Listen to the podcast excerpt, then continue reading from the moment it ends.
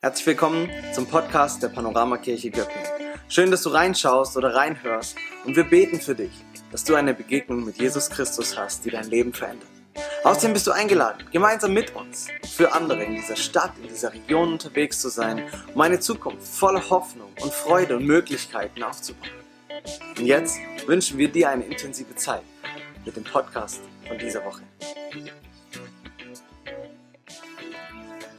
Menü mit Mehrwert. Leckeres Essen sehen wir hier. Harte Zeiten für alle, die noch nicht gefrühstückt haben. Und unser Anlass ist, dass ja Jesus sehr häufig mit Menschen gegessen hat, zum Essen eingeladen war oder auch scheinbar selber gekocht hat. Wir werden sehen. Aber es geht natürlich nicht um Kochrezepte. Es geht darum, um den Untertitel, wie ein Essen mit Jesus alles verändert. Und das wollen wir heute sehen und ich habe äh, ein nahrhaftes Frühstück vorbereitet, beziehungsweise die Bibel hat es vorbereitet. Ich will es eigentlich nur präsentieren. Aber bevor wir zum Frühstück kommen, beginnt erstmal die Sache mit was ganz anderem und zwar ziemlich ernst. Stell dir vor, es trifft dich aus heiterem Himmel. Du hast es nicht kommen sehen. Du konntest dich nicht vorbereiten. Du hattest überhaupt keine Chance. Ohnmacht, Orientierungslosigkeit, Kontrollverlust und diesen Tag wirst du nie mehr vergessen können. Wenn du so eine Tragödie erlitten hast, dann ist es gut, wenn du Hilfe in Anspruch nimmst bei einer Therapeutin oder einem Therapeuten. Und der Psychologe wird dem Zustand deiner Seele einen Namen geben. Trauma. Traumatische Ereignisse. Niemand ist davor sicher. Traumatische Ereignisse. Sowas finden wir erstaunlich oft in der Bibel. Und eines dieser traumatischen Ereignisse wollen wir uns heute anschauen. Es geht um eine Gruppe von jungen Leuten, die eine Vision hatten. Die Vision, die Welt zu verändern, die Welt zu einem besseren Ort zu machen. Und diese Leute, sie haben einen kennengelernt, jemanden, der das Potenzial hatte, dass diese Vision wahr wird.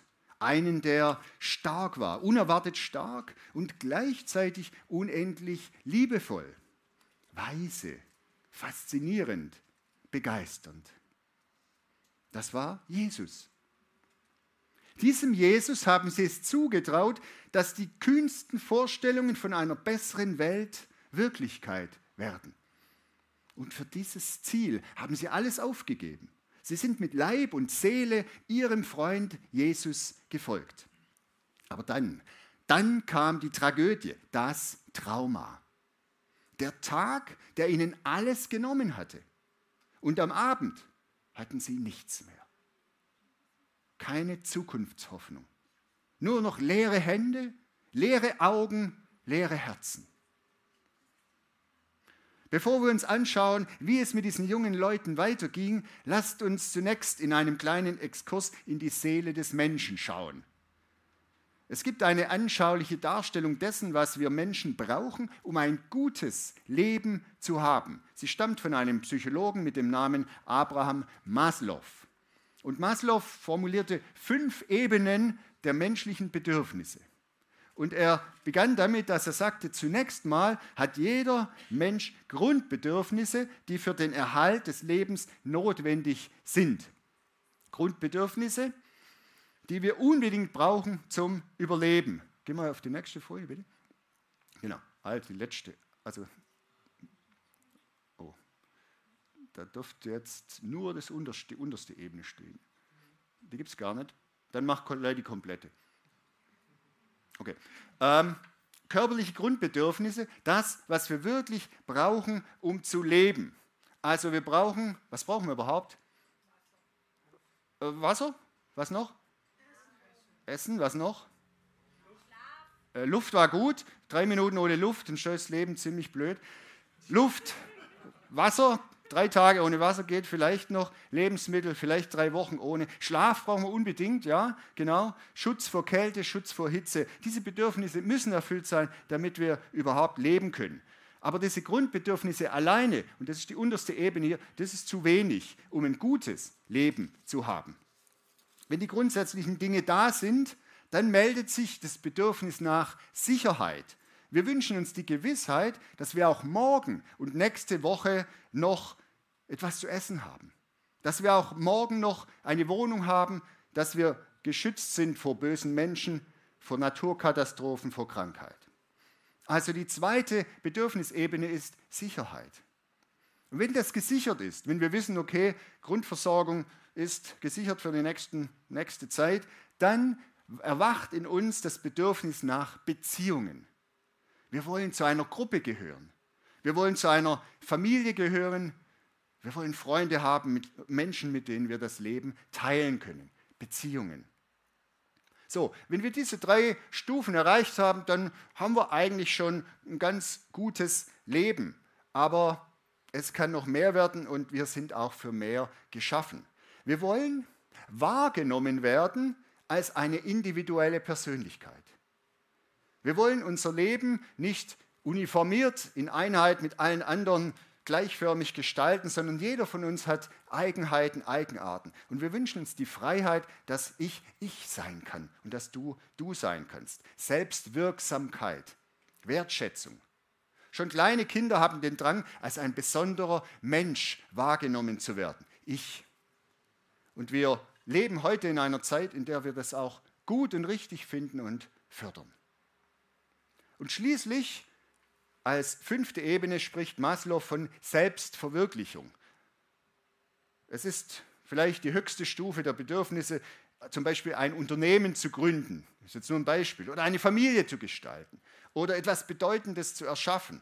Und man kann auch sagen, Maslow war ja jetzt, das war ja keine christliche Darstellung, aber man kann auch sagen, einen Sinn im Leben finden, Teil einer größeren Dimension zu sein. So, und jetzt nach diesem Exkurs, und das lassen wir hier gerade mal stehen, wenden, uns wir, wenden wir uns wieder diesen Freunden von Jesus zu. Wie ging es diesen jungen Leuten nach dem schlimmsten Tag ihres Lebens? Wir finden die Story im Johannesevangelium Kapitel 21. Es war ein düsterer Abend für die jungen Leute. Ihr bester Freund Ihr Mittelpunkt, Jesus, war gefoltert und grausam an einem Kreuz getötet worden. Es handelt sich nicht unbedingt um den gleichen Abend, das war sicher einige Zeit später, vielleicht eine Woche später, ein Monat später, ja, eher eine Woche. Aber es war das gleiche Gefühl. Ja? Dieser Jesus war weg. Sie hatten ein Trauma.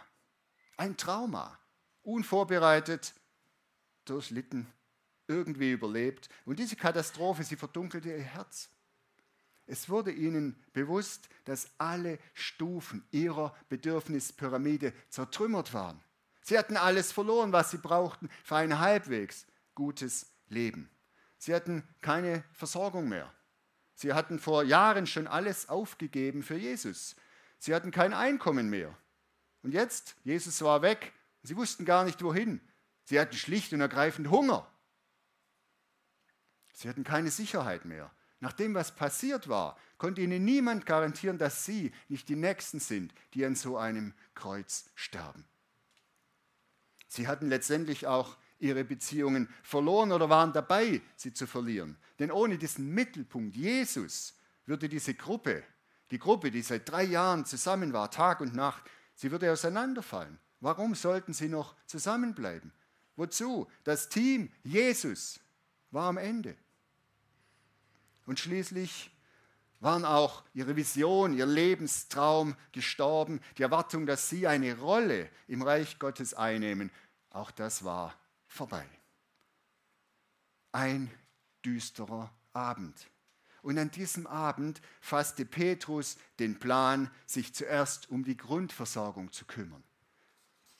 Leute, sagt er, dann gehe ich halt wieder fischen. Wer kommt mit? Zu sechst fuhren sie in jener Nacht hinaus auf den See Genezareth. Aber schlechten Tagen folgte eine miserable Nacht. Sie fingen nichts, keinen einzigen Fisch. Und so kamen sie mit viel Hunger und mit noch mehr Verzweiflung morgens auf ihrem Boot wieder ans Ufer zurückgerudert. Was das jetzt? Wo ist Gott? Wir haben alles gegeben und jetzt stehen wir da mit leeren Händen. Es ist absolut nichts zu sehen von Gott. Nur ein Mann stand am Ufer, den sie nicht erkannten. Ein Mann, der offenbar keine Ahnung vom Fischen hatte. Denn er rief ihnen zu, sie waren noch im Boot, er rief, hey ihr, fahrt doch noch mal hinaus auf den See und werft das Netz auf der rechten Seite des Bootes aus. Das war maximaler Nonsens. Tagsüber sind die Fische unten im Wasser, tief, man kann sie nicht fangen. Und ob das Netz links oder rechts aus dem, aus dem Boot raushängt, ist völlig egal. Aber, naja, wenn man keine Chance hat, was soll man machen? Hoffnungslos fahren sie halt noch einmal hinaus. Und, überrascht, machen sie den Fang ihres Lebens. 153 große Fische, sagt die Bibel, haben sie gefangen. Grob gerechnet sind es 25 große Fische für jeden dieser sechs Jünger. Damit waren die Grundbedürfnisse erstmal gedeckt für die nächsten Wochen. 25 große Fische. Und so rudern sie wieder zurück, bis langsamer jetzt, ans Ufer und entdecken, der Unbekannte hat Frühstück gemacht. Auf einem Feuer liegen gegrillte Fische und frisch gebackenes Brot. Na Mahlzeit. Aber was sie wirklich überwältigte, das war etwas anderes. Sie schauten diesen Mann an und sie schauten noch etwas genauer hin. Und sie trauten ihren Augen nicht. Und dann rief Johannes aus, was die anderen nicht auszusprechen wagten. Er sagte, es ist der Herr, es ist Jesus. Jesus. Jesus war wieder da. Jesus, der seine Freunde nicht alleine lässt. Jesus, der weiß, wie es ihnen geht und was ihnen fehlt. Jesus, der sich zuerst um die ganz menschlichen körperlichen Grundbedürfnisse sorgt. Er bereitet ihnen ein köstliches Frühstück. Ich meine, nicht jeder steht auf Fisch zum Frühstück, aber wenn du Hunger hast, gegrillter Fisch und dazu noch ein Netz voll, ja gut. Essen.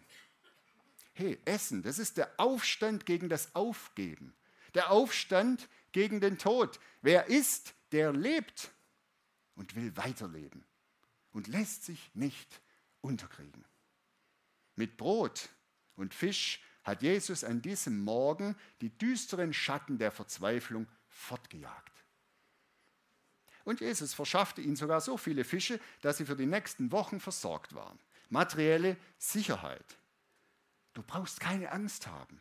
Du brauchst dich nicht sorgen um morgen. Es ist genug da. Jesus erfüllt auch die zweite Stufe der Bedürfnispyramide. Es gibt in christlichen Kreisen manchmal die Neigung, Gott auf geistliche Angelegenheiten zu reduzieren. Es gab christliche Bewegungen, die die Bedürfnisse des Körpers verachtet haben. Das Fleisch muss man töten, weil nur der Geist einen Wert hat. Aber das biblische Lebenskonzept ist umfassender. Und besonders in den alten, in den Geschichten des Alten Testaments, da wird, da wird reiche Ernte und gutes Essen, es wird gepriesen als ein Segen Gottes. Gutes Essen. Dem Volk Israel wird ein Land versprochen, wo Milch und Honig fließen. Ja, und bei seinem ersten Wunder, was hat Jesus gemacht? Er hat Wasser in Wein verwandelt, nicht in irgendeinen Wein, in exzellenten Wein. Ja, und an diesem Morgen am See jetzt präsentiert sich Jesus als Koch, der seinen Freunden Fische grillt und Brot backt. Wie nett. Körper oder Geist, Körper und Geist, was denken wir darüber? Und es gibt sie noch bei manchen Christen, die Ablehnung körperlicher, menschlicher Bedürfnisse, die Fixierung allein auf geistliche Inhalte. Andererseits leben wir heute in einer Gesellschaft, die einen gegenteiligen Lebenssinn oder Inhalt vermittelt. Werte und Visionen sind nicht so wichtig. Wahrheit kann man sowieso nicht finden. Jeder hat seine eigene. Fleiß, Zuverlässigkeit, Opferbereitschaft wird immer unwichtiger. Was ist oder was im Trend der heutigen Zeit scheinbar wichtig ist für ein gutes Leben, das ist schnelle Bedürfnisbefriedigung. Essen und Trinken ohne Maß. Naja. Unterhaltung, grenzenlos, Tag und Nacht, Wellness, Body Styling und so weiter. Das braucht man scheinbar für ein gutes Leben. Und wir, wir Christen stehen doch da irgendwie mittendrin. Mit beiden Beinen in einer Welt, die sich um das Vergängliche dreht. Gleichzeitig haben wir doch tief im Herzen das Gefühl, es geht eigentlich um mehr. Es geht eigentlich um etwas Größeres. Das Leben sollte eigentlich mehr sein als Essen, Trinken und Vergnügen. Ja, Gott hat doch eigentlich einen höheren Plan für uns. Genau, so ist es. Jesus bereitet Frühstück. Cool. Aber ist das alles? Es ging Jesus wirklich nicht nur darum, die körperlichen Bedürfnisse seiner Freunde zu stillen. Paulus hat mal gesagt, der Apostel, lasst uns essen und trinken, denn morgen sind wir tot. Und er hat es geschrieben an Leute, die keine bessere Perspektive für ihre Zukunft hatten. Aber wir wissen, Jesus ging es um mehr. Und deshalb bleibt er nicht stehen bei diesen unteren zwei Ebenen. Wir selber sind doch manchmal in der Gefahr, dass es uns hauptsächlich um das Weltliche geht. Gib mir genug Geld, Jesus. Gib mir Erfolg. Gib mir die attraktive Frau, auf die ich schon immer scharf bin. Gib mir Anerkennung, Bewunderung. Und wenn es um den größeren Sinn im Leben geht, dann sage ich, ach Jesus, da fällt mir schon was ein, für was mein Leben gut ist. Brauche ich keine Tipps von dir. Bei diesem Frühstück war es anders. Und das ist das Faszinierende. Jesus sorgt nicht nur für die Grundbedürfnisse seiner Freunde, er geht weiter, weil er hat noch viel mehr mit ihnen vor. Und als sie jetzt so gemeinsam ums Feuer sitzen und als sie so langsam satt werden, und da erfüllt sich dann die dritte Stufe der Bedürfnispyramide, die, die, das Bedürfnis nach Beziehungen und Gemeinschaft. Und Jesus zeigt seinen Jüngern, Leute, guckt mich an. Ich bin da ich bin bei euch. Ihr seid nicht alleine. Es gibt einen anderen Bericht über den auferstandenen Jesus und dort wurde das große Versprechen dokumentiert. Das Versprechen, das Jesus seinen Jüngern gibt, gab und gibt, das Versprechen, das lautet, ich bin bei euch alle Tage, jeden Tag bis ans Ende der Welt. Die gegrillten Fische, die waren bald verdaut. Selbst der große Fischfang war bald verbraucht. Aber die Zusage von Jesus, dass die Gemeinschaft mit ihm nie aufhören wird, das war die größere Dimension als die Fische.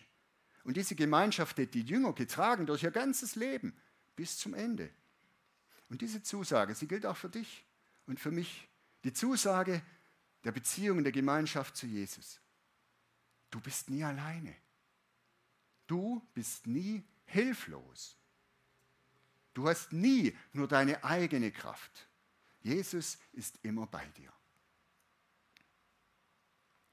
Der Frühstückstreff am See Genezareth bewirkte bei den Jüngern noch einen anderen Aspekt von Gemeinschaft, nicht nur der zu Jesus, sondern auch die Gemeinschaft untereinander. Diese Gruppe war ja in Gefahr gewesen, auseinanderzufallen, das habe ich schon gesagt.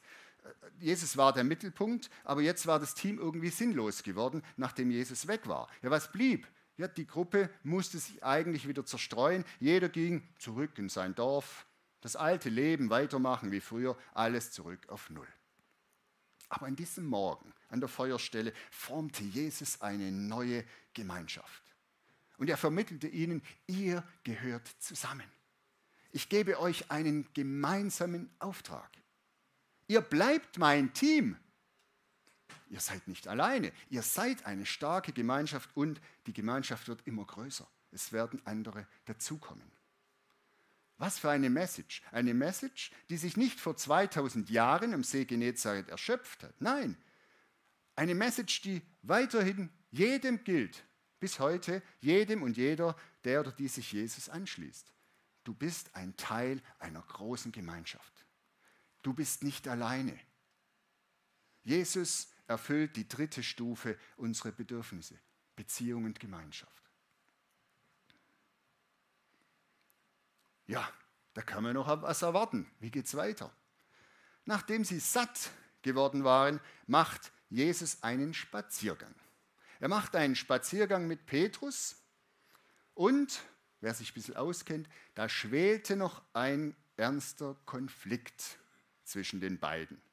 Petrus hatte Jesus dreimal verleugnet. Dreimal hat er nachdrücklich, nachdrücklich beteuert, Jesus, den kenne ich nicht, mit dem habe ich nichts zu tun. Dreimal. Jesus hat es auch gehört. Und jetzt treffen die sich wieder. Und jetzt sagt Jesus, Petrus, komm, wir laufen mal eine Runde am Ufer entlang.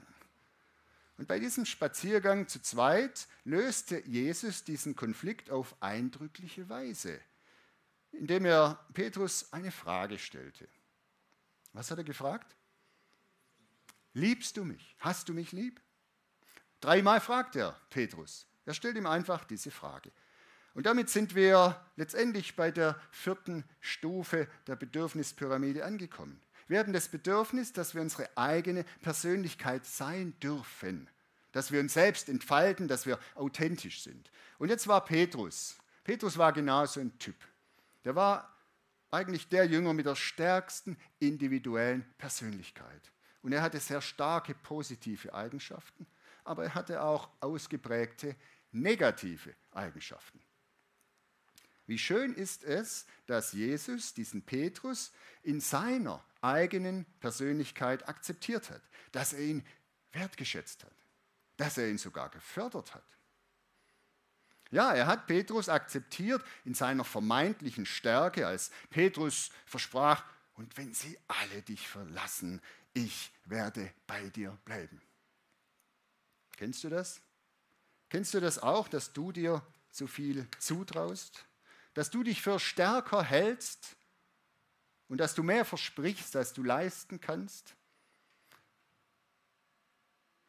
Ich glaube, viele von uns sind in dieser Gefahr oder haben diese Neigung, sich ein bisschen größer zu machen. Und wie beruhigend ist es, dass Jesus ihm das nicht vorgeworfen hat. Ja, was hätten denn wir zu Petrus gesagt? Ich könnte mir vorstellen, dass wir gesagt hätten, Petrus, wo warst du denn, als es für mich gefährlich wurde? Du hast doch versprochen, dass du mich nicht verlässt, aber du warst feige. Du hast mich allein gelassen. Du hast mich enttäuscht. Ich kann dir nicht mehr vertrauen. Es ist vorbei. Ja, könnte ich mir vorstellen. Ganz anders Jesus, obwohl Petrus versagt hatte, gelogen hatte, untreu wurde, Jesus macht ihm keinen Vorwurf. Im Gegenteil, er traut ihm sogar zu, eine neue, noch viel größere Verantwortung zu übernehmen. Angenommen sein. Angenommen sein, so wie du bist, in deinen Stärken und in deinen Schwächen. Das ist eine weitere große Botschaft dieses Frühstücks am See. Jesus nimmt Petrus so an, wie er ist. Und Jesus nimmt auch dich so an, wie du bist. So, und nachdem das geklärt ist, gibt Jesus dem Petrus einen Auftrag. Und damit sind wir bei der fünften Stufe der Pyramide. Pyramide, der Auftrag war, wie, wie hieß der? Weide meine Schafe, weide meine Lämmer. Petrus wird der Gründer der neuen Gemeindebewegung, die einige Wochen später schon beginnen würde. Beginnen nämlich am ersten Pfingsten mit der Ausgießung des Heiligen Geistes. Und so erhielt Petrus einen neuen, einen höheren Sinn für sein Leben. Er wurde Teil einer großen Sache, einer Bewegung. Eine Bewegung, die eine Bedeutung für die ganze Welt haben wird. Eine Bedeutung bis heute. Und jetzt können wir ganz interessant davon ausgehen, dass Jesus nicht nur mit Petrus gesprochen hat, sondern wahrscheinlich, dass er mit jedem seiner Jünger einen Spaziergang gemacht hat an diesem Morgen. Warum denn nicht? Wir haben eine Andeutung im Bibeltext. Petrus in seinem Gespräch, neugierig wie er war, schaut auf Johannes, zeigt auf ihn und sagt, und was passiert denn mit dem? Und Jesus sagt sinngemäß, mit Johannes gehe ich meinen eigenen Weg. Und so hat Jesus ganz bestimmt mit jedem seiner Freunde seinen eigenen Weg geführt und ihn begleitet und ihn gefördert entsprechend seiner individuellen Art, seines Wesens. Unterschiedliche Jünger, ein Herr, der mit ihnen geht. Und einige Wochen später, als es dann wirklich losgeht mit dieser neuen Bewegung, sind sie wieder alle gemeinsam am Start. am Start des großen Projekts, das Reich Gottes in der Welt auszubreiten. Und damit haben wir, ziemlich schwarz, aber jetzt habt ihr es ja lang genug gesehen, die fünfte Stufe der Bedürfnispyramide. Jesus ruft, ist egal, ähm, weiß ja jeder, wie es aussieht. Äh, die fünfte Stufe der Bedürfnispyramide. Jesus ruft seine Freunde, Teil einer großen Sache zu sein. Er nimmt sie mit und er erfüllt ihre Bedürfnisse. Und ich lade dich ein, komm doch mit heute Morgen. Komm, wir setzen uns dazu zu diesem Frühstück am See. Und lass uns Teil dieser faszinierenden Geschichte sein. Wie geht's deiner Bedürfnispyramide? Welche Stufen bröckeln bei dir oder sind vielleicht schon zerbröckelt? Wo sehnst du dich nach mehr? Unser Frühstück zeigt, für Jesus sind alle Stufen deiner Bedürfnisse wichtig. Jesus will sich eins machen mit deiner Bedürfnispyramide. Aber, und das ist ganz wichtig, er lädt dich ein, dass du dich eins machst mit seiner Bedürfnispyramide. Das soll zusammenkommen. Verstehst du? Und gehen wir es nochmal durch. Jesus bietet dir Versorgung. Und er sagt, sorge dich nicht um morgen, nicht um übermorgen. Sorge dich überhaupt nicht, denn ich bin dein Versorger. Jesus möchte deine Sicherheit sein. Du kannst ihm vertrauen. Er ist der Fels, auf dem du sicher stehst. Jesus möchte dir gute, wertvolle Beziehungen schenken. Mit ihm kannst du lernen, wie man gute Beziehungen gestaltet. Das muss man ja auch tun.